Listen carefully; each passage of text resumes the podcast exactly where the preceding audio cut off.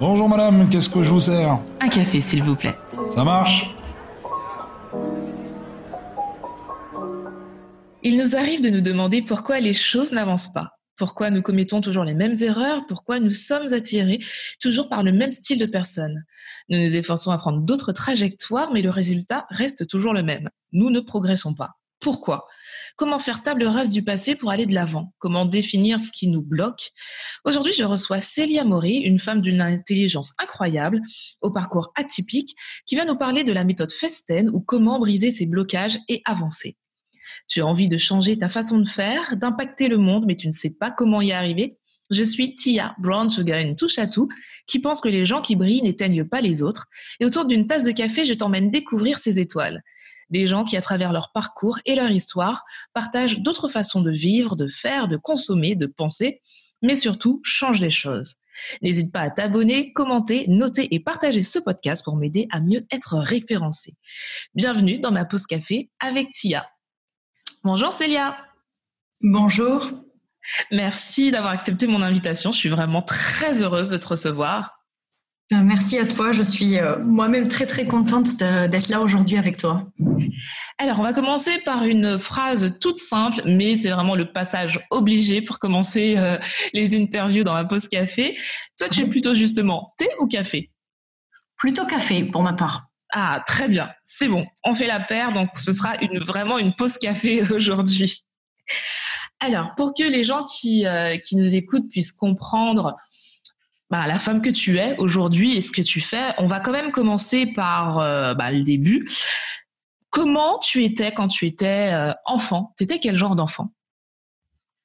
Euh, ben, je dirais que j'étais une enfant très curieuse. J'ai toujours aimé beaucoup apprendre, comprendre les choses. Je lisais beaucoup, par exemple.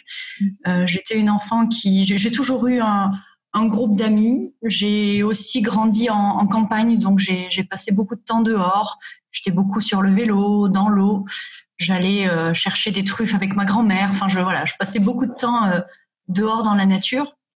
Et en même temps, j'étais enfant unique, donc j'ai aussi eu l'habitude d'être seule euh, et de, de, jouer toute seule aussi. Donc voilà, mais une enfance plutôt plutôt assez sereine dans le dans le sud de la France.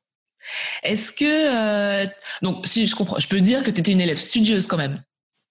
Euh, oui, oui, oui, j'ai toujours été une élève studieuse. Oui, oui, c'est vrai, on peut dire ça.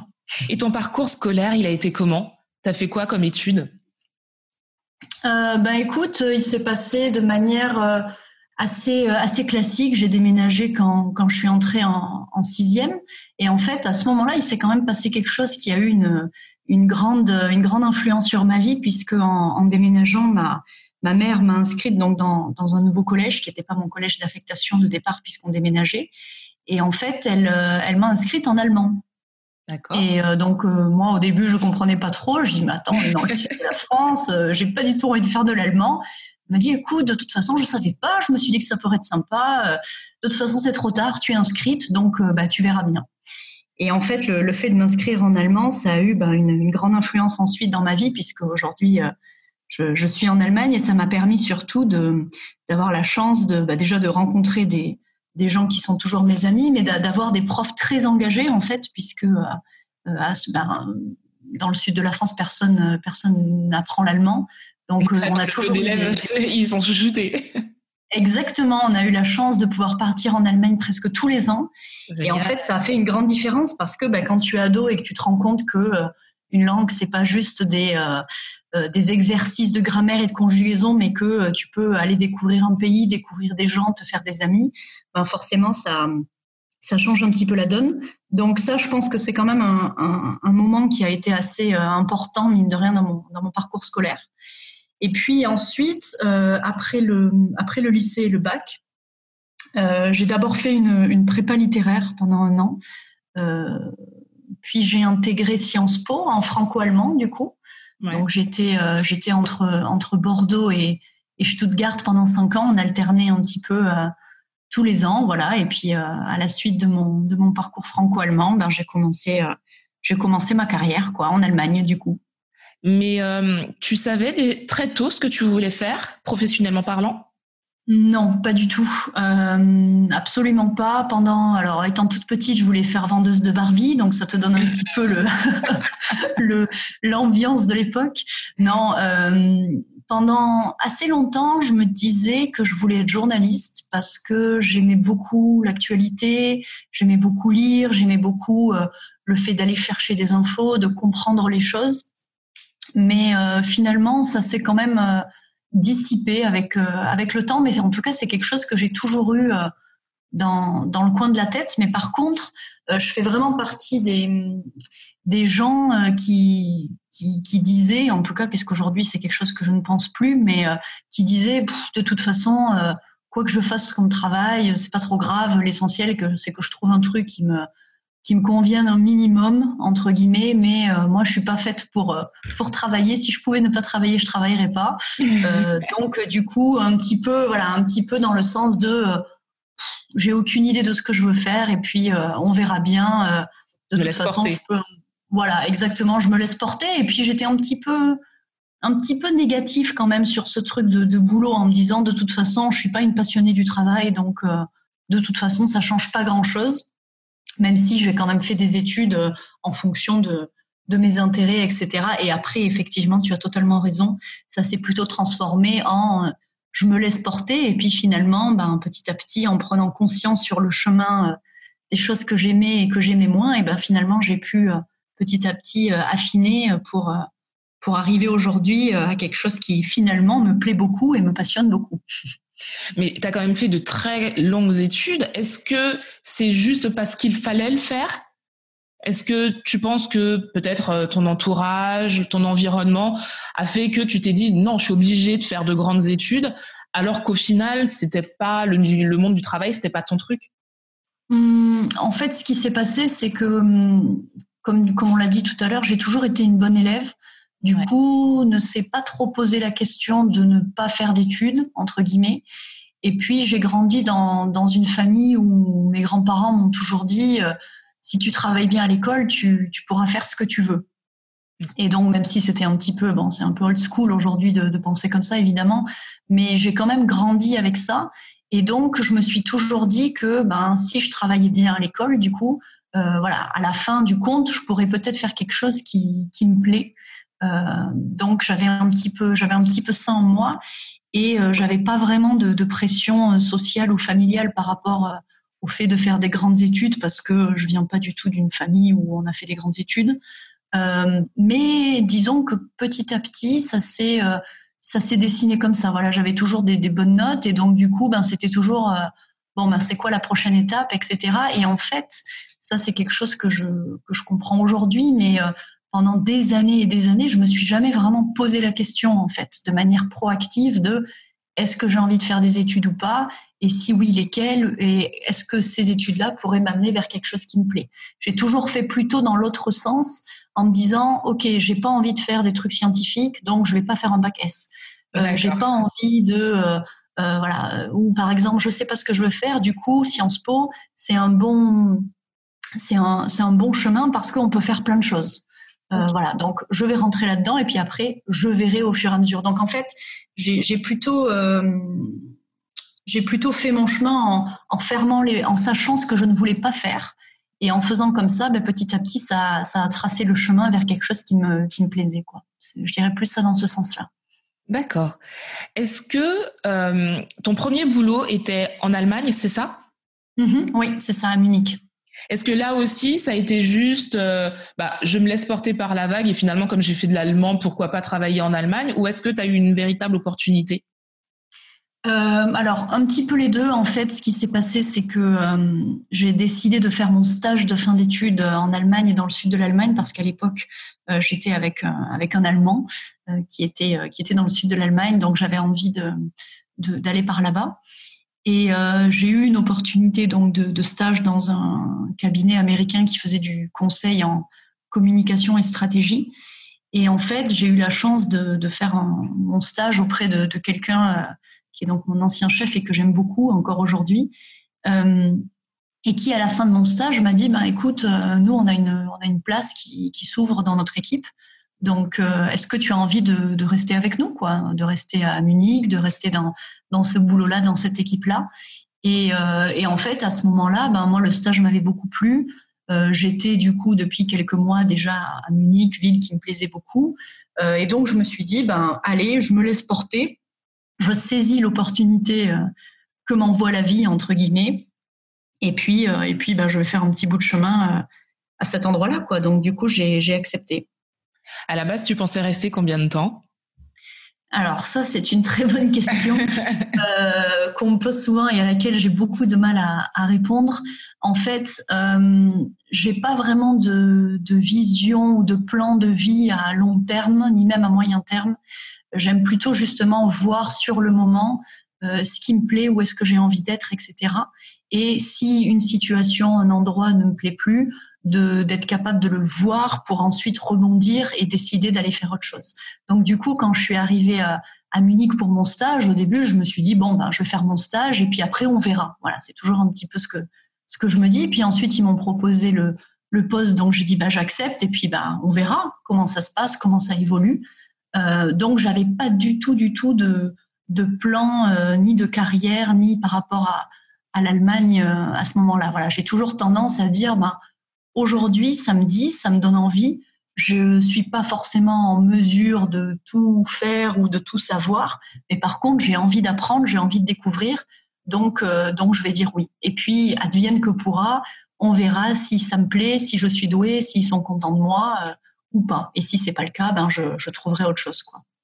Mais je trouve cette façon de penser vraiment géniale parce que souvent, et c'est mon cas, souvent, des gens, euh, et comme je te dis, je m'inclus hein, dans, ce que je dis, on a tendance à se projeter tellement loin que des fois, on n'arrive pas à voir la, la beauté de l'opportunité à l'instant T en se disant mm-hmm. mais c'est un truc dingue qu'on me propose.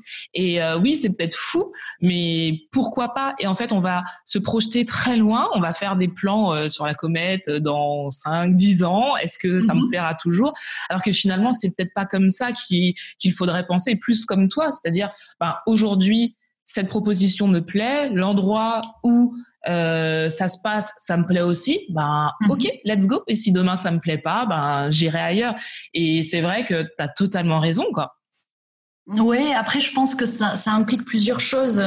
La, première par rapport au, long terme, euh, c'est que moi j'ai je suis quelqu'un d'assez pragmatique et, euh, et j'ai tendance à me dire, ben ça se trouve dans dix ans, pour X raisons, je serai plus là. Euh, et donc la vie, en fait, c'est maintenant.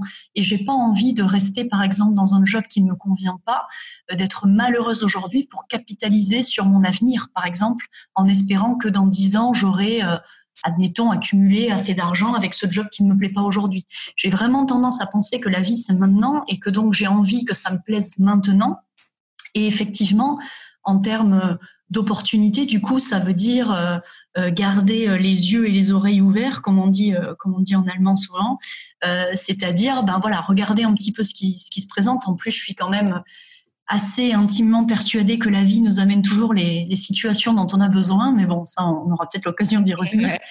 mais donc, du coup, j'essaie effectivement de d'être dans le présent et de regarder ben, ce qui se présente à ce moment-là et de regarder est-ce que est-ce que ça me fait envie ou pas. Après, par rapport à ce que tu dis, euh, il faut pas oublier qu'il y, a beaucoup de, gens qui pensent au long terme aussi parce que euh, ils ont besoin de sécurité, de stabilité. Exactement. Et, euh, on aura peut-être l'occasion d'y revenir aussi, mais le, fait d'avoir changé de, boulot à plusieurs reprises déjà dans ma jeune carrière entre guillemets, euh, on m'a souvent dit ah mais tu es un petit peu instable.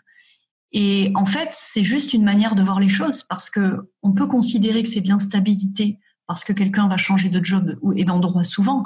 Moi, j'ai plutôt tendance à dire, ben, en fait, j'ai juste, j'arrive juste à voir à un moment précis de ma vie, est-ce que ça me plaît ou pas? Et si ça me convient pas, j'arrive entre guillemets à trouver le courage, parce que c'est quand même pas toujours évident non plus, de dire, ben, j'arrête, euh, je démissionne, euh, éventuellement je change d'endroit et qu'est-ce que j'ai envie de faire aujourd'hui, qu'est-ce qui me plaît ou qu'est-ce qui m'inspire aujourd'hui et vers quoi est-ce que j'ai envie de tendre? Et donc de prendre ces clics et ces claques et de partir et de commencer autre chose. Donc oui, on peut voir ça comme de l'instabilité, mais on peut aussi voir ça comme une capacité de rebond. Donc voilà, moi je pense que tout est vraiment une, manière de voir les choses et, pour des gens qui, qui ont besoin de, sécurité, par exemple, je comprends tout à fait qu'ils aient une vision à, à, plus long terme. Mais moi, c'est pas forcément ma manière de, fonctionner, donc du coup, je, suis plutôt dans le, dans le court à moyen terme.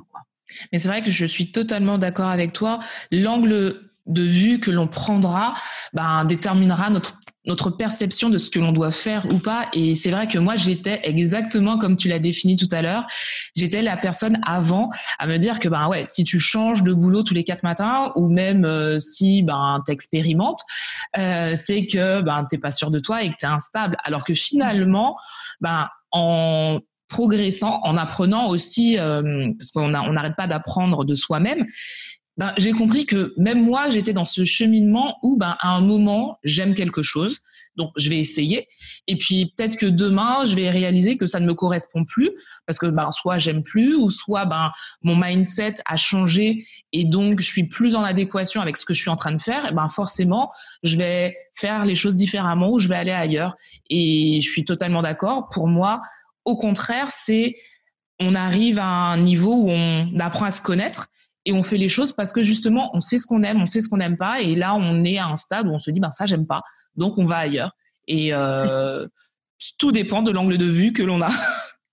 C'est ça. Et puis ce qui ce qu'il faut ce que moi j'essaie toujours de mettre en avant enfin que ce soit pour moi ou pour les gens que j'accompagne d'ailleurs euh, c'est ce côté de euh, euh, c'est pas une erreur en fait. si je change de boulot, ça veut pas dire que j'ai fait une erreur en commençant ce boulot-là. Et, et, au contraire de dire bah, aujourd'hui ça ne me convient plus, mais qu'est-ce que je qu'est-ce que j'ai comme learning, qu'est-ce que j'en qu'est-ce que j'en retire? En fait. Ok, il y a ça ça ça qui ne m'a pas plu, donc je vais aller chercher autre chose ailleurs, mais il y a aussi peut-être euh, ça, ça, ça qui m'a plu et que je garde avec moi et que je compte bien euh, avoir dans, mes bagages entre guillemets pour euh, pour la suite. Donc chaque expérience aussi amène son lot d'apprentissage, de aussi de, de rencontres de, de, de personnes, de, de, compétences, etc. Et ça, c'est toujours des choses qu'on a en plus dans notre baluchon pour pour la prochaine fois. Donc pour moi, c'est c'est vraiment que du positif. Après, voilà, c'est une, manière de, fonctionner. Il y a une phrase que j'adore et que je me répète euh, très souvent quand je suis à un stade de ma vie où j'ai l'impression justement que je suis en train de foirer un truc, je me mhm. répète soit je gagne ou soit j'apprends. Parce que souvent on se dit ben soit je gagne soit je perds. Non, soit je gagne ou soit j'apprends. Et donc même si le résultat final n'est pas celui que j'espérais, ben, comme tu dis, j'aurais appris quelque chose et c'est du positif. Faut le retourner comme ça, je pense. Exactement. Comment alors tu as fait des études, ben, depuis ton plus jeune âge, tu as appris euh, l'allemand, donc tu as continué spontanément dans cette direction. Mais qu'est-ce que tu aimes dans la vie allemande? Parce que moi qui suis à Berlin, quand je dis que je vis à Berlin, on me regarde avec des yeux genre quoi? Qu'est-ce que tu fais là-bas? Pourquoi tu es à Berlin? C'est quoi ce, ce truc? Et les gens ne comprennent pas parce que euh, je sais pas pour toi, mais j'ai l'impression que, en tout cas, l'Allemagne, de manière générale, c'est pas la destination qu'on va vendre pour les voyages, pour la découverte ou des choses comme ça. Donc, les gens ont une image un peu faussée de, de ce pays. Toi, qu'est-ce que tu aimes ici? Ouais, alors euh, je suis déjà totalement d'accord avec cette perception de, de l'Allemagne que que, j'ai toujours entendu aussi euh, dans ma famille quand j'ai dit que j'allais faire un cursus franco-allemand en Sciences Po. Tout le monde m'a dit mais non, fais un cursus franco-espagnol, on viendra te voir en Espagne. En Allemagne, il fait moche, il fait froid, c'est moche comme tout, la langue est horrible. Enfin bon, bref, tout ça.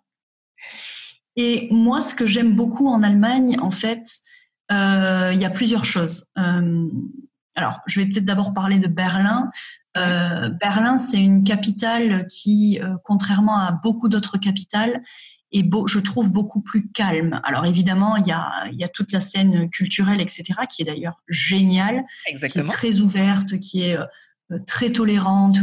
Vraiment, il y a de tout, et c'est aussi pour ça que les gens qui connaissent Berlin en général aiment Berlin, parce que quel que soit ton style architectural, ton style de, de personne, ton style de culture, tu peux, tu peux tout trouver. Mais malgré tout, étant donné que c'est une ville qui est très étendue, je trouve que c'est une ville dans laquelle on n'est pas stressé. Euh, tout n'est pas à 10 000 à l'heure comme à Paris, le métro et puis les gens qui tirent la gueule et qui, euh, qui marchent vite. Ici, en fait, je trouve qu'il y a une espèce de quiétude qui, moi, en tout cas, me rappelle plus les petites villes. Et c'est ce qu'on retrouve, je trouve d'ailleurs aussi au niveau des différents quartiers. Je, trouve que c'est un petit peu. J'ai une amie qui est venue, euh, qui est venue à la maison et elle m'a dit c'est la première fois dans une grande ville que j'ai cette sensation de respirer. Et pour rebondir sur ce que tu dis, et c'est vrai que c'est vraiment cette sensation qu'on a ici, c'est dingue. C'est ça. Donc il y, a cette sensation de petite ville entre guillemets, alors que chaque quartier est une ville en, soi. Ouais. la notion d'espace aussi au niveau géographique, parce que ben euh, il y a, je veux dire, presque 50% de la ville est, euh, est faite d'espaces verts. On, a des, on a des rues qui sont larges, on a des, des, des arbres dans les rues, dans les, dans les cours. Euh, il y a des, des pistes cyclables partout, donc il n'y a aucun stress pour faire du vélo. Moi, je me pose jamais la question quand je vais quelque part à Berlin de est-ce que je vais pouvoir y aller en vélo ou pas, parce que dans tout, je peux toujours y aller en vélo. En plus, la ville est quasiment plate, donc il n'y a même pas vraiment beaucoup de côtes. euh, et puis, euh, et puis bah, Berlin, c'est aussi une capitale abordable encore aujourd'hui, c'est-à-dire que les prix ne sont pas démentiels, ni au niveau des loyers, ni au niveau des sorties, de la nourriture, etc. Évidemment, c'est un petit peu en train de changer, euh, mais c'est encore très abordable. Donc ça, c'est un petit peu pour Berlin. Et puis évidemment, hors situation Covid, mais euh, Berlin est, est, très bien relié avec toutes les villes européennes. Donc ça, pour moi, c'est important aussi parce que j'ai quand même pas mal d'amis qui sont pas forcément sur Berlin. Et puis, pour revenir à ta question initiale par rapport à l'Allemagne, euh, bon, moi, c'est une langue que je trouve pas forcément belle, mais que je trouve rigolote. Donc, du coup, ça me, ça me plaît bien. Et puis, euh, ce que j'aime bien dans la, chez les Allemands ou dans la mentalité allemande, euh, alors déjà au niveau du travail, en termes de, de ponctualité, de rapport au temps, c'est quelque chose qui correspond plus à ma personnalité. En termes de, de prise de décision, on est beaucoup plus sur du collégial euh, et du collectif que de l'individuel, comme en France où il y a une hiérarchie très très fermée, etc. Et d'ailleurs, ça se retrouve aussi au niveau du, système politique, évidemment, en, Allemagne. Donc ça, c'est quelque chose qui me correspond davantage. Euh, et puis il y a, voilà, c'est peut-être des choses un petit peu basiques ce que je vais dire, mais en termes, par exemple, de, alors je vais prendre un seul exemple de euh, recyclage, ben moi, j'ai été éduquée euh, par une mère qui euh, m'emmenait, euh, qui, nous, qui nous emmenait tous les week-ends à la déchetterie pour emmener les déchets, alors que personne faisait le tri il y a 20 ans, même 25 ans en France. Euh, et ici, en fait, ben, je suis en plein centre-ville, mais on a quand même cinq poubelles différentes avec plein de trucs. Et en fait, il y a une espèce de, de mentalité qui est beaucoup plus en avance qu'en France par rapport à tout ce qui est Là, je vais dire en gros, voilà, climat, écologie, etc., mais qui me convient aussi bien plus qu'en France. Et puis, peut-être un dernier point qui fera peut-être pas trop plaisir aux, francophones qui écoutent, mais euh, euh, je trouve qu'en France, on a beaucoup tendance à se reposer sur nos acquis euh, et, et, du coup à, prendre beaucoup de choses comme pour, acquises en fait. parce qu'on a la chance d'être dans un État qui fait très attention aux gens et qui, euh, donne beaucoup de, moyens d'allocation aux gens et je trouve ça génial. Mais du coup, je trouve que ça développe un petit peu une, culture de, la plainte ou en tout cas une culture qui qui se rend pas vraiment compte de ses avantages et ça c'est quelque chose que qui me fait qui me rend triste en fait par rapport à la France parce que parce que c'est un pays euh, extraordinaire où euh, où il y a beaucoup, beaucoup de choses qui sont faites pour les gens. Et en fait, je trouve que dans, dans la tête des gens, ça se retrouve pas, en fait. Et, et ça, c'est quelque chose que j'apprécie quand même bien chez les Allemands. C'est que j'ai l'impression qu'ils ils se rendent davantage compte, en fait, de, de certaines choses et, euh, et, ils prennent pas les, choses pour acquises c'est bon, c'est ma vision des choses. Hein. Peut-être que je me trompe, mais euh, je suis totalement d'accord avec toi. Je suis totalement d'accord avec toi et euh, je pense, comme tu l'as dit, que c'est culturel, c'est-à-dire qu'on a toujours connu ça, on est on est assisté, on est vraiment en France assisté et il y a ce côté positif, bien sûr, faut pas faut pas non plus cracher dans la soupe. Mais c'est vrai que ça ne permet pas forcément de d'aller au-delà de ses capacités en se disant ben je peux faire plein de choses et j'ai peut-être pas besoin d'être assisté tout le temps. Et euh, on va à la facilité. On va à la facilité et c'est vrai que d'autres pays qui n'ont pas les qui n'ont pas ben, cette chance d'être assistés ben les gens vont développer des capacités incroyables Oui, c'est ça. C'est-à-dire que pour les gens, euh, pour leur vie, en fait, en France, c'est super et vraiment, je, je, trouve ça incroyable. Mais du coup, par contre, effectivement, c'est plus en termes de d'état d'esprit, c'est-à-dire que du coup, c'est comme si ça bloquait quelque chose en fait qui qui du coup se développe pas forcément. Effectivement, ouais. je suis assez d'accord avec ton analyse. Alors la première fois que j'ai, je t'ai découverte sur les réseaux sociaux, je t'ai découverte sur Instagram. Euh, alors non, même pas, je t'ai même pas découverte sur Instagram, je t'ai découverte via euh, un site euh, pour lequel tu avais donné aussi un podcast d'ailleurs, et tu mhm. parlais de la méthode Festern. Et sur le coup, mhm. je me suis dit, Kesako, c'est quoi? Je, je, ne connais pas. Et donc, on a eu l'occasion de se rencontrer, tu en as parlé. Mais pour toutes les personnes qui nous écoutent et qui ne connaîtraient pas cette méthode, euh, déjà, qu'est-ce que c'est que la méthode Festern? Alors la méthode Festen, en fait, c'est une c'est une méthode française à la base. Euh, c'est une méthode de libération des blocages et des autosabotages. C'est-à-dire que Aujourd'hui, on peut se retrouver dans des situations compliquées dans lesquelles on est bloqué, dans lesquelles on va être angoissé, euh, ou, des situations dans lesquelles on n'arrive pas à aller vers ce vers quoi on a envie d'aller. Et en fait, euh, la méthode part du principe que ça, c'est un petit peu la pointe de l'iceberg et que donc on va aller un petit peu creuser pour voir d'où est-ce que ces, ces choses-là qui ressortent aujourd'hui, d'où est-ce qu'elles viennent et, euh, et, à quoi elles sont dues. Et en fait, elles sont, elles sont essentiellement dues à des, à des peurs, à des mensonges, à des croyances limitantes qui sont ancrées en nous depuis, euh, bah, depuis des traumatismes, depuis des rencontres, depuis euh, notre adolescence, notre enfance, notre éducation, et puis parfois même depuis, euh, depuis bien avant nous, parce que parce qu'on peut aussi hériter de certaines choses de, de, nos ancêtres. On va rentrer en, plus en détail dans quelques instants dans, dans cette méthode. Mais toi, comment tu l'as découverte? Euh, alors en fait, moi je l'ai découverte euh, parce que euh, j'avais moi-même fait deux ans de psychothérapie en tant que patiente, à raison d'une séance par semaine. Et au bout de, au bout de deux ans, ben, je me suis retrouvée un petit peu justement bloquée. C'est-à-dire que j'avais compris beaucoup de choses, mais le, le fait d'avoir compris compris certaines choses, ben ça ça changeait rien au fait que euh, la situation, en fait, la, personne toxique en l'occurrence était toujours euh, était toujours dans ma vie. Et donc du coup, je me suis dit bon ben c'est bien de savoir tout ça, mais maintenant j'en fais quoi? Et à l'époque. Euh, la, psychologue que, je voyais me disait mais ça c'est à vous en fait de c'est à vous de, le savoir quoi. je disais non mais moi c'est justement là-dessus que j'ai besoin d'aide en fait parce que maintenant j'ai compris mais maintenant j'ai envie de, de sortir de de, cette situation-là.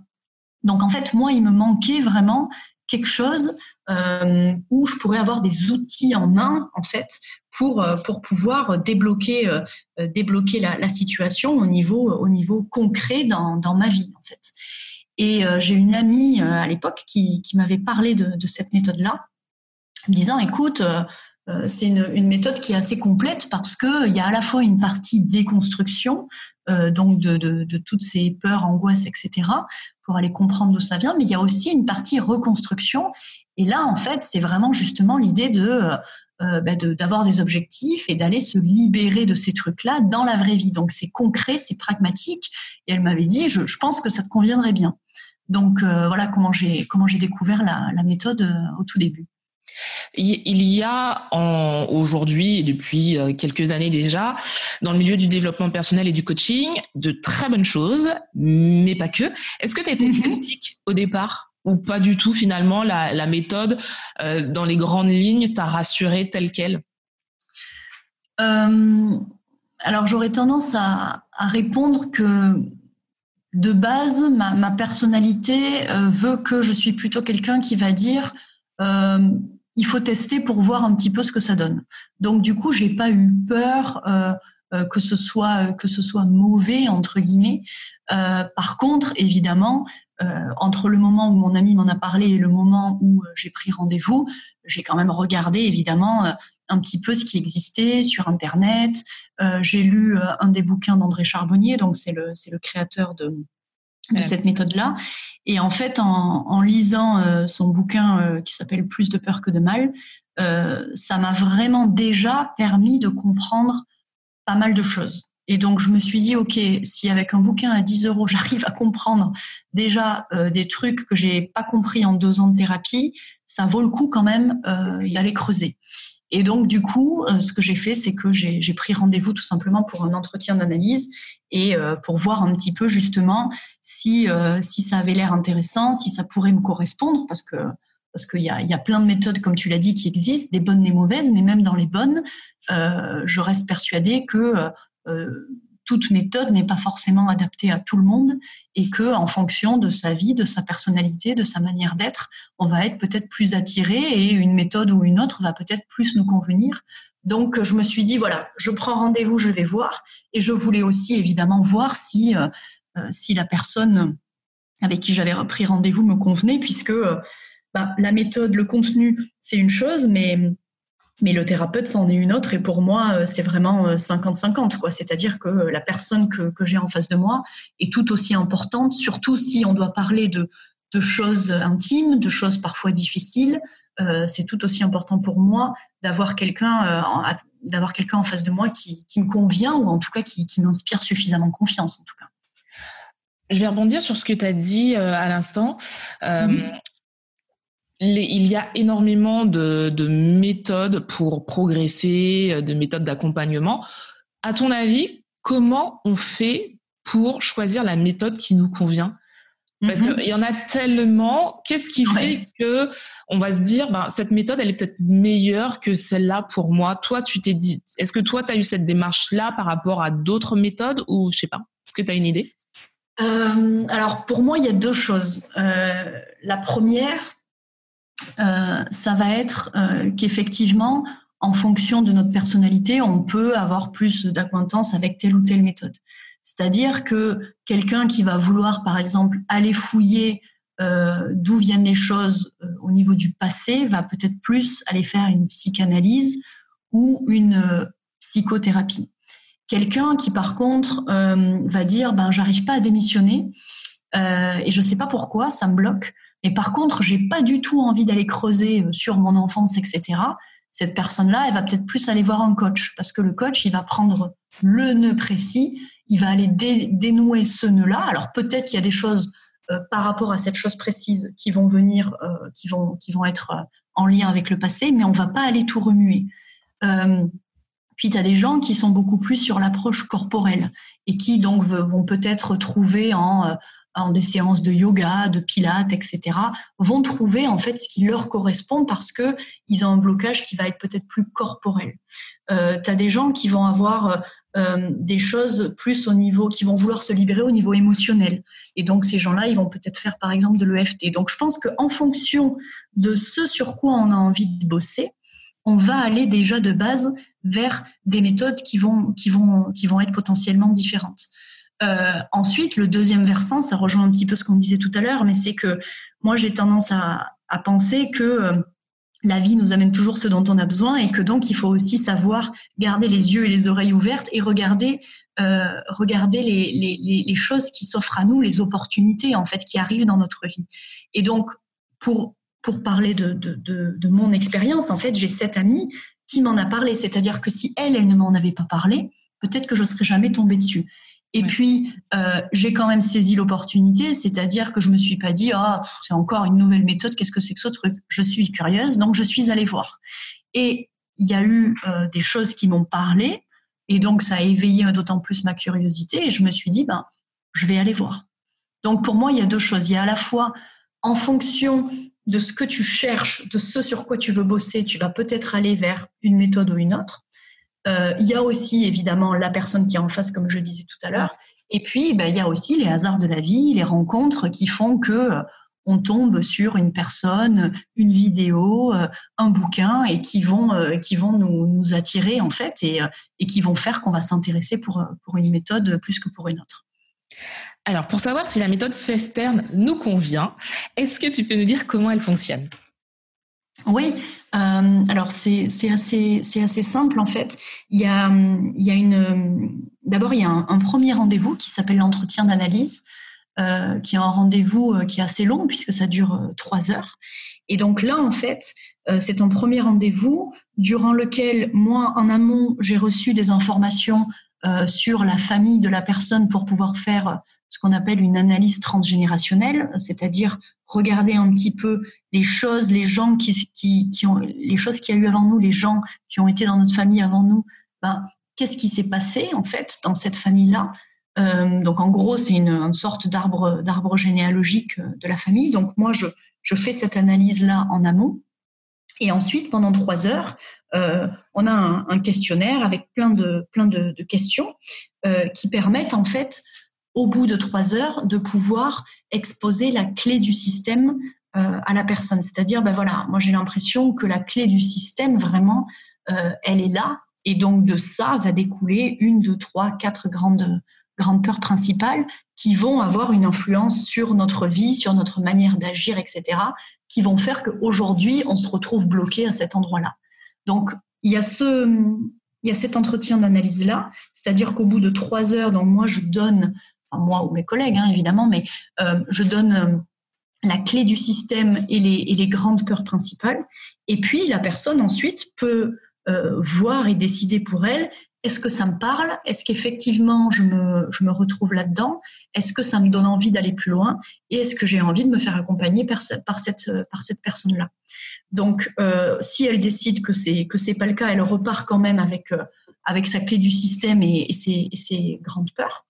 Et puis, si la personne décide de, de, se lancer dans le, dans le travail, euh, là, à ce moment-là, on est parti pour euh, deux phases.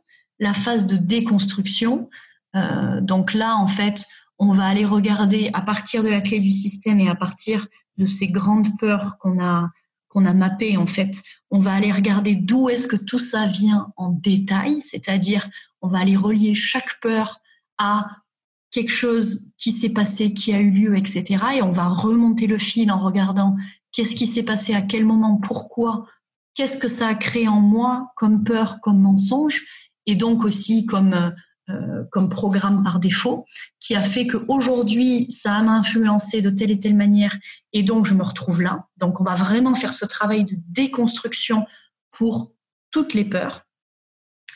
Et ensuite, donc ça, en fait, c'est une, une, sorte de libération théorique, on pourrait dire, c'est-à-dire que on, on, apprend et on comprend euh, vraiment euh, tout ça. Et ensuite, on a une, une, deuxième phase qui est la phase de reconstruction. Et donc là, c'est un petit peu l'idée de dire, c'est un petit peu ce que j'expliquais quand moi j'ai commencé le Festen, c'est-à-dire de dire, bah, ok, maintenant j'ai compris tout ça, maintenant j'en fais quoi?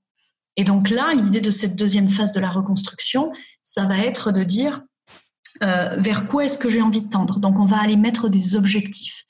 Et je suis intimement persuadée qu'on on ne peut aller vers ces objectifs aujourd'hui que si on comprend pourquoi jusqu'à présent on n'a pas réussi tout seul entre guillemets, à aller vers ces objectifs-là. Donc c'est pour ça qu'on a fait toute la déconstruction en amont. Mais une fois qu'on a compris tout ça, on peut aller vers ces objectifs, mais ça se fait pas en un claquement de doigts.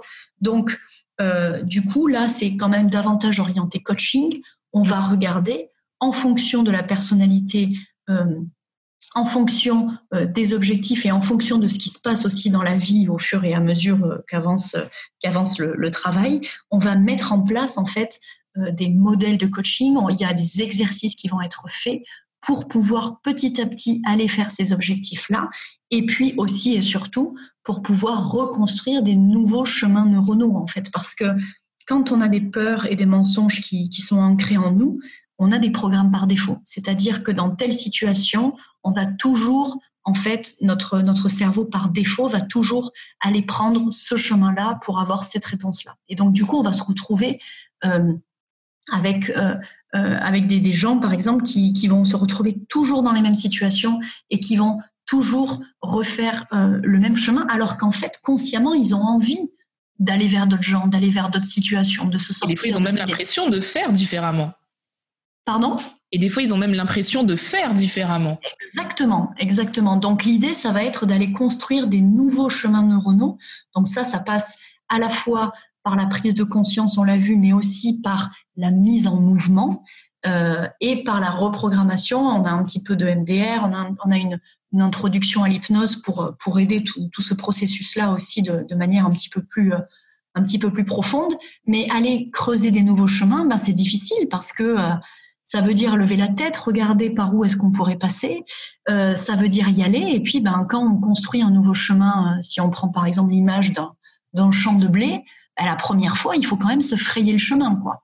Donc du coup, c'est pas c'est pas évident au début. Et c'est pour ça en fait que euh, moi, pendant la, deuxième période, en fait, on a non seulement nos, séances ensemble, mais entre les séances, on est tout le temps en contact par mail, on s'appelle, etc., pour pouvoir justement faire des feedbacks au fur et à mesure, etc. Et donc, l'idée de cette, de cette deuxième phase, c'est vraiment de pouvoir, en fait, ben voilà, euh, se reprogrammer, aller vers d'autres choses en conscience, et puis euh, regarder au fur et à mesure qu'est-ce qui marche, qu'est-ce qui marche pas, à quoi c'est lié, pourquoi, d'où est-ce que ça vient, etc. Et donc, petit à petit, on va se construire, en fait, euh, comme une, petite armure. Bon, c'est peut-être pas forcément le bon terme, mais avec euh, avec plein de plein d'outils qu'on va avoir en main. Et c'est-à-dire que à partir de là, ben, à chaque fois qu'on va être dans telle ou telle situation, qu'on va revivre telle chose, etc. Et ben non seulement on va pouvoir l'anticiper parce qu'on va avoir tendance à le voir arriver, mais en plus au moment où ça arrive, et ben on a tout ce qu'il nous faut en main pour pouvoir euh, prendre la situation en main et s'en sortir. Donc ça, c'est euh, quand même quelque chose d'hyper euh, d'hyper puissant, je trouve quoi. J'ai l'impression que c'est quand même très compliqué parce que, comme tu le disais, très souvent, ça remonte à des choses passées, à ça peut être euh, nos problèmes actuels peuvent être liés à notre passé, à nos mmh. proches, à des choses que l'on a vécues ou des fois même des choses que l'on aurait fait avant et je trouve ça compliqué de se dire que à un moment donné, il va falloir faire face à ça. Je sais pas si tu vois ce que je veux dire, c'est-à-dire qu'à un moment donné, avec cette méthode, on est quand même confronté à des choses qui sont quand même dures, violentes et qui remettent en question ce que l'on est aujourd'hui. Comment on mhm. arrive à passer ce cap en se disant que ce que l'on est aujourd'hui a été construit, forgé par rapport à tout ce qui s'est passé avant, mais peut-être qu'on n'est pas vraiment ce qu'on devrait être. Parce que justement, il y a ces croyances limitantes, il y a tout ce qu'on a vécu de négatif, qui, ben, toutes ces choses ont forgé un peu notre état d'esprit. Donc, comment on réussit à se dire, je suis pas forcément la personne que je devrais être face à tout ça. C'est, je trouve ça, en fait, j'ai l'impression que ça fait peur.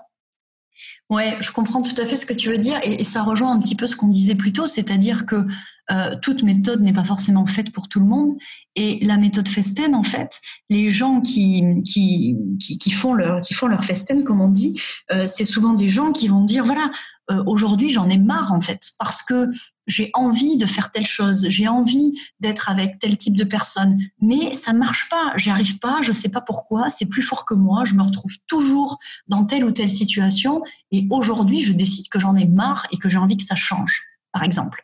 Donc là, tu vois que c'est ça va être des, gens qui vont dire mince quoi j'en ai, marre voilà de d'être euh, comme ça de me d'être entouré de, personnes comme ci ou, peu importe. Euh, et donc c'est effectivement un travail et c'est pour ça que je parle tout le temps de, travail vraiment euh, c'est un travail à faire sur soi-même et effectivement, ça va chercher des, choses qui sont assez loin, qui sont assez profondes, qui sont assez dures. Et c'est pour ça que je dis à toute personne euh, que j'ai en, amont de, la festen quand, quand, on se rencontre ou quand on a un appel de découverte, c'est que ben il faut il faut avoir envie quoi. Voilà, il, faut il faut il faut savoir que ben que ça va pas être facile, etc. Mais en même temps, pour ceux qui en ont envie, pour ceux qui en ont vraiment marre d'être bloqués, d'être coincés euh, entre guillemets dans leur propre vie sur tel ou tel aspect.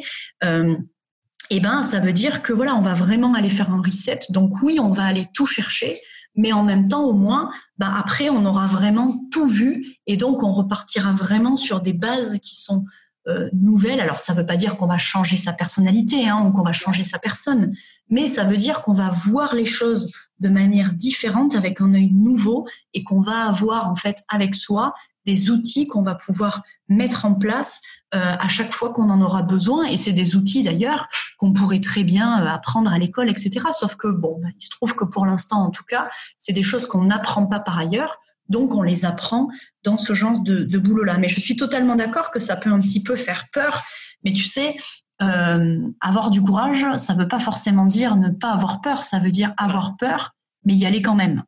et en fait, cette méthode Festen, elle est, elle est vraiment pensée dans ce sens-là, c'est-à-dire oui, ça va être un travail, oui, ça va être dur à certains moments, et moi, je ne le cache pas du tout aux, gens qui me, qui me contactent dès le début, mais par contre, euh, on aura vraiment compris tout ce qu'il y a à comprendre, on aura vraiment tout déconstruit, on aura vraiment tout en main pour aller reconstruire ce que vous avez envie d'aller reconstruire, et en plus, euh, et ça, c'est vraiment pour moi, en tout cas, une grande force de la méthode Festen. C'est pas juste on fait une séance et puis le reste du temps, bah, débrouille-toi, quoi. C'est vraiment, on a des séances pendant lesquelles on bosse, on avance, et entre les séances, le travail continue puisque euh, ben il y a des retours d'exercice.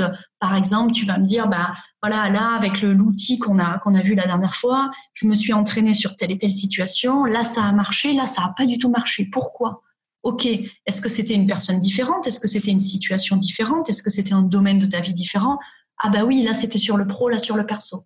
Ah, ok. Et donc du coup, ça n'a pas marché sur le pro parce que en fait, et en fait, on va creuser, creuser, et donc à chaque fois, on va monter euh, aussi beaucoup en conscience sur ce qu'on fait, ce qu'on dit, pourquoi on le fait, etc. Et donc en fait, moi je trouve que ça a quelque chose d'assez magique dans ce sens-là parce que, euh, comme tu disais, oui, ça demande du courage, effectivement, mais en même temps, on en apprend à la fois tellement sur soi et tellement sur la manière de voir les choses, en fait. Et c'est un petit peu, tu vois, ce qu'on disait au début avec l'instabilité, par exemple. C'est qu'en fait, tout ça, c'est une manière de, de voir les choses, en fait. Et donc, quand, quand, tu, quand tu, tu as un, un switch à ce niveau-là, c'est hyper puissant. Et en fait, oui, il y a des petits moments où ça peut être difficile parce qu'on va gratter un petit peu des choses qui sont pas forcément très agréables, mais c'est vraiment entre guillemets pour, pour la bonne cause parce que en faisant ça, ensuite ça, ça libère et ça ouvre des portes qu'on n'imagine même pas en fait quoi. Ton accompagnement permet, si je comprends bien, c'est à la fin d'être vraiment autonome dans ses prises de décision?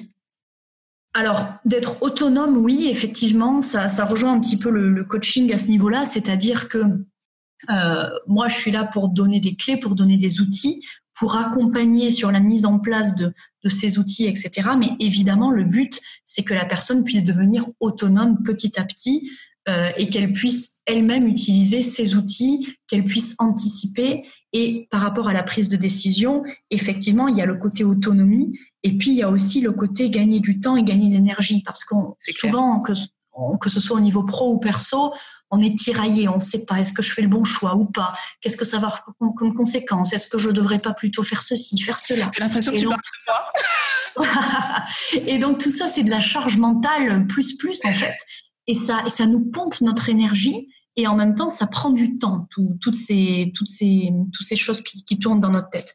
Alors qu'en fait, quand tu comprends pourquoi euh, tu n'arrivais pas à décider, quand tu as des outils en main qui vont faciliter ta décision, en fait, eh ben, tu vas pouvoir être, tu vas être en mesure de décider beaucoup plus rapidement, finalement.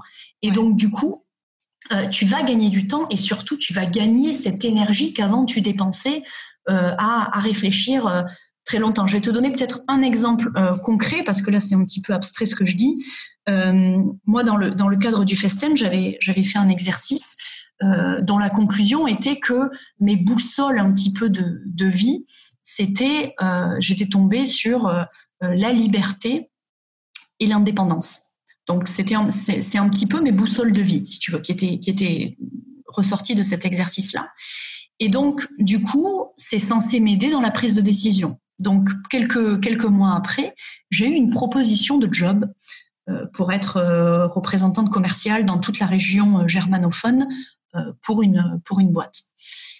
donc très beau, très belle proposition, très beau job, très bon salaire, permettant aussi d'être tout le temps en vadrouille à droite à gauche, etc.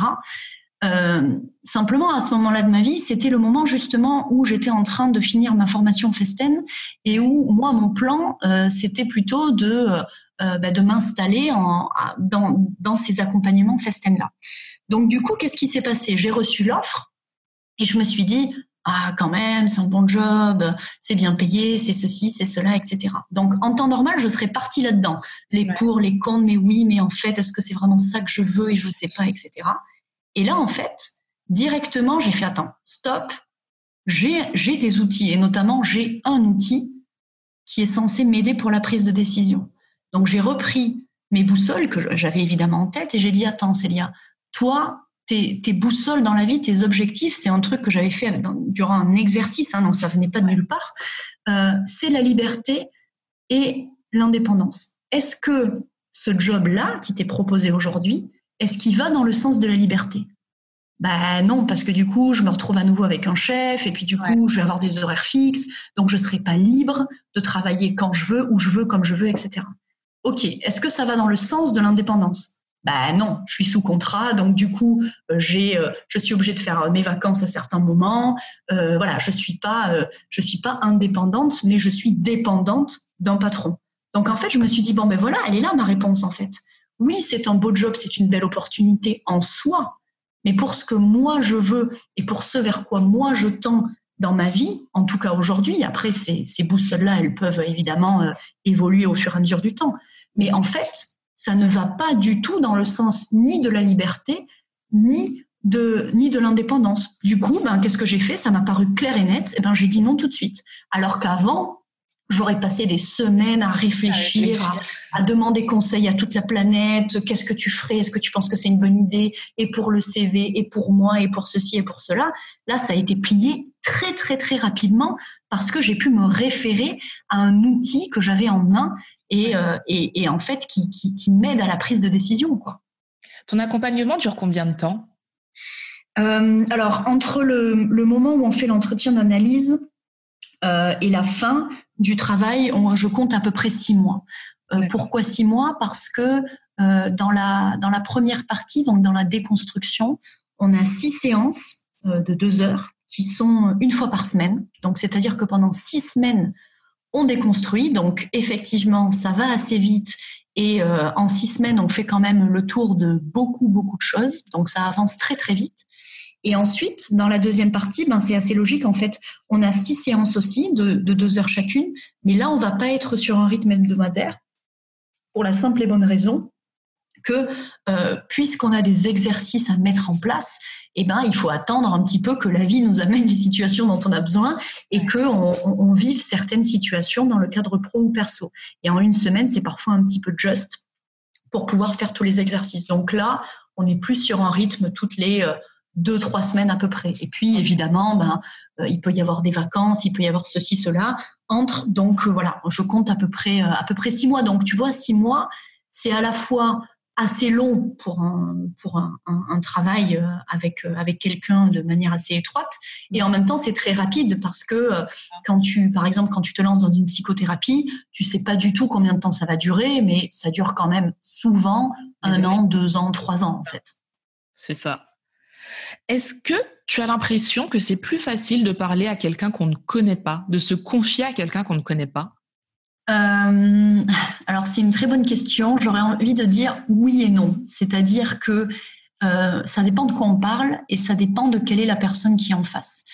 Euh, pourquoi est-ce que je dis ça? Parce que parler à une personne qu'on ne connaît pas, ça va permettre d'avoir des, des, yeux en face qui sont qui sont totalement nouveaux en fait. Donc ça c'est et qui sont qui sont totalement objectifs aussi puisque la personne ne nous connaît pas. Donc ça c'est c'est une, une, grande force je trouve. Après évidemment selon ce qu'on veut raconter, ça peut être intéressant aussi euh, d'en parler avec des gens qui nous connaissent. Par exemple, peut-être que tu connais ce truc-là, mais des fois, si tu as par exemple une peine de cœur, tu vas peut-être appeler tel ami, alors que si tu as un problème au boulot, tu vas peut-être plutôt appeler tel autre ami. Parce qu'on a des gens référence, des gens de référence entre guillemets dans notre entourage, et c'est souvent aussi, on, sait pourquoi on appelle telle personne, et, euh, et parfois même inconsciemment, on sait qu'on a besoin d'entendre telle ou telle chose et donc on va appeler telle ou telle personne qui, on sait, va nous le dire. Donc, dans le cadre personnel, je trouve que ça peut être bien de, parler à des gens qu'on connaît. Par contre, voilà, je pense que c'est pas pas le même niveau en fait. Et puis il y a aussi le fait que parler avec quelqu'un que tu connais, euh, ça peut avoir le risque en fait de détériorer la relation dans le sens où euh, tu peux euh, ne pas apprécier ce que ce que la personne va te dire et que ça ait une conséquence sur sur toi, sur voilà, sur votre relation. Alors que quand, quand tu parles à quelqu'un que tu connais pas, tu n'as tu n'as pas ce ce risque-là. Donc j'aurais tendance à dire voilà, ça dépend qui c'est, ça dépend quel est le sujet et, ça dépend aussi quel est euh, quel est l'objectif. Alors, perso, je lis beaucoup, mais vraiment beaucoup, beaucoup de, mhm. livres de développement personnel. Est-ce que tu penses que je peux, seule, réussir à, à, défaire mes croyances limitantes, tout ce qui me bloque, ou est-ce que l'accompagnement va m'apporter un angle de vue qu'il est difficile d'avoir seul alors, je pense que la réponse est déjà dans ta question. Euh, effectivement, la lecture, je pense que c'est une bonne base, c'est un bon début, euh, parce que ça permet de mettre en fait notre euh, notre mental en mouvement, en réflexion, même si que ce soit proactif ou même passif et inconscient. Et je pense que c'est un très bon premier pas, effectivement. Euh, par contre, pour moi, après ça n'engage que moi quand je dis ça, hein, évidemment, mais euh, pour moi, le fait de faire un accompagnement, quel qu'il soit, encore une fois, quelle que soit la méthode et quel que soit l'accompagnant, ça va permettre d'avoir justement un autre regard. Et donc, euh, c'est un petit peu en fait comme euh, ça rejoint la question précédente, mais comme quand, quand tu parles à, quand tu vas pas bien et que tu analyses entre guillemets ta situation, le, au moment où tu appelles une amie ou un ami, cette personne-là, elle va pas forcément te donner une, une réponse précise ou, une, ou, un, ou un truc magique à appliquer. Mais par contre, elle va peut-être t'aider à avoir un autre point de vue, soit t'apporter euh, d'autres informations, soit t'apporter un autre regard ou te permettre en tout cas de te poser d'autres questions euh, que toi, euh, tu n'avais pas eu en fait dans ta tête.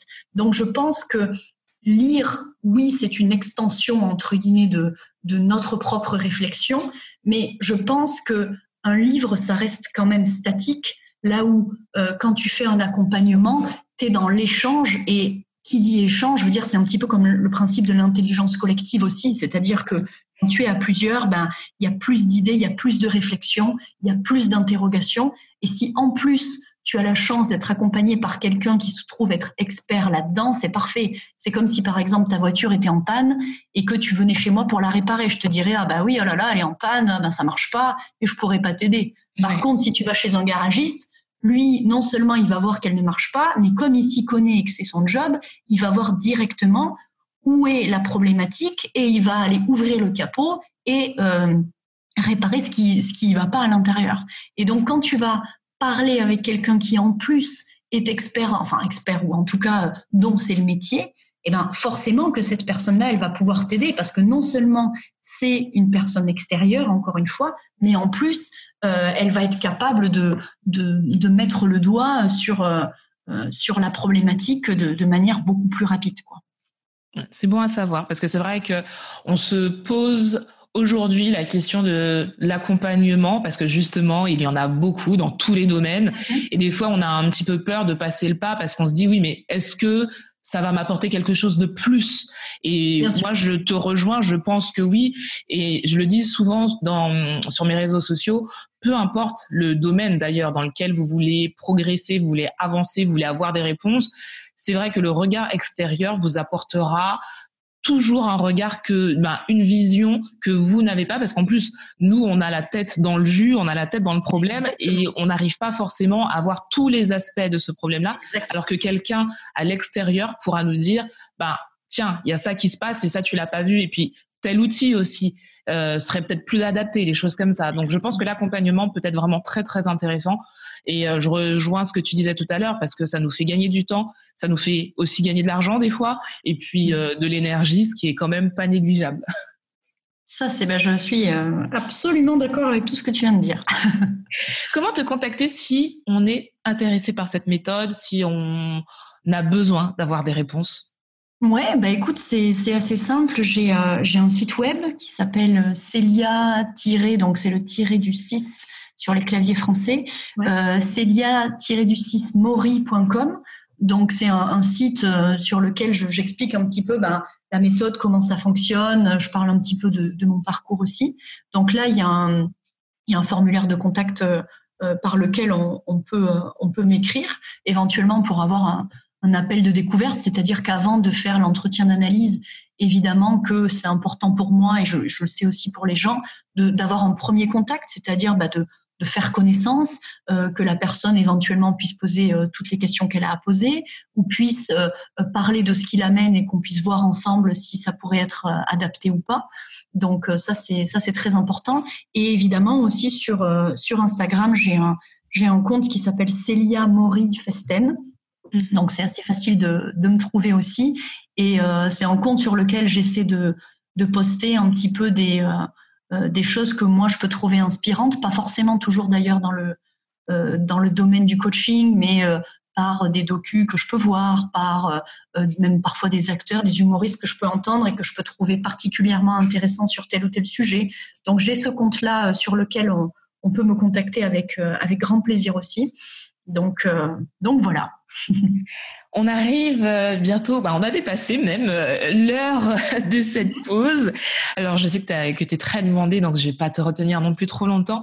Avant de conclure, si on devait ne retenir qu'une chose de toi, de ta méthode ou quelque chose que tu as envie de partager avec nous qui pour toi est vraiment très important, ce serait quoi? Ben, il y, a deux phrases qui me viennent en fait, donc je, vais partager ces phrases-là avec toi. Mhm. La première, c'est euh, euh, plus de peur que de mal. Donc ça, c'est une, phrase qui est très importante dans le, dans le cadre de la méthode Festen et, et qui dit, voilà, souvent en fait, on a peur, peur, peur en amont, alors qu'en fait, au moment où on traverse sa peur, on se rend compte que ben, c'était pas si difficile, c'était pas si horrible. Euh, il y a plein de choses positives qui en ressortent. Donc il y a vraiment ce truc de plus de peur que de mal. Euh, et la deuxième chose, on l'a évoqué tout à l'heure, mais c'est un petit peu ce truc de, euh, enfin, ça peut paraître un peu bête dit comme ça, mais ce truc de la vie, c'est maintenant en fait. Et, vraiment, de quoi tu as envie maintenant? Qu'est-ce qui t'embête maintenant? De quoi tu as envie de libérer maintenant? Et, euh, d'essayer en fait de, profiter au, maximum parce que tu vois, on, a souvent tendance à penser que le, le bonheur, c'est un truc lointain, abstrait, un espèce d'objectif. Mais en fait, le bonheur, pour moi, c'est juste le temps qu'on va accorder à sa joie, en fait. C'est-à-dire que à un moment donné dans, ta journée, par exemple, tu vas ressentir de la joie, tu vas être bien. Et en fait, c'est le temps que tu accordes à cette joie-là, mais pour moi, il est là le bonheur. Et il n'est pas dans euh, avoir tant d'argent ou avoir réussi tel ou tel truc, mais c'est vraiment le temps qu'on accorde à sa propre joie au jour le jour. Et donc, c'est pour ça que j'ai tendance à dire que bah, la vie, c'est maintenant, en fait, quoi. Voilà. J'adore, j'adore cette conclusion parce que elle résume tellement de choses et des choses des fois qu'on a tendance à oublier. Et je pense que mhm. tu as totalement raison de terminer sur ces mots-là. Euh, plus de peur que de mal et la vie, c'est maintenant. En tout cas, merci Célia de m'avoir accompagnée pendant cette heure. C'était vraiment bien. J'ai appris beaucoup de choses. J'espère que les gens aussi qui nous écoutent ont appris beaucoup de choses. C'est une méthode vraiment intéressante que je connaissais pas du tout et euh, qui mérite d'être connue, très sincèrement. Bah écoute, merci beaucoup euh, à toi pour, euh, pour ton temps. J'ai trouvé aussi la, la conversation hyper, hyper intéressante et hyper stimulante. Donc je te remercie grandement et je te dis à, à très vite, j'espère. Merci. Vous pouvez me retrouver, bah retrouver plutôt ma pause café avec Tia tous les mardis sur iTunes, Spotify et retrouvez également le compte Instagram. Je vous dis à très vite et je vous fais de très très gros bisous.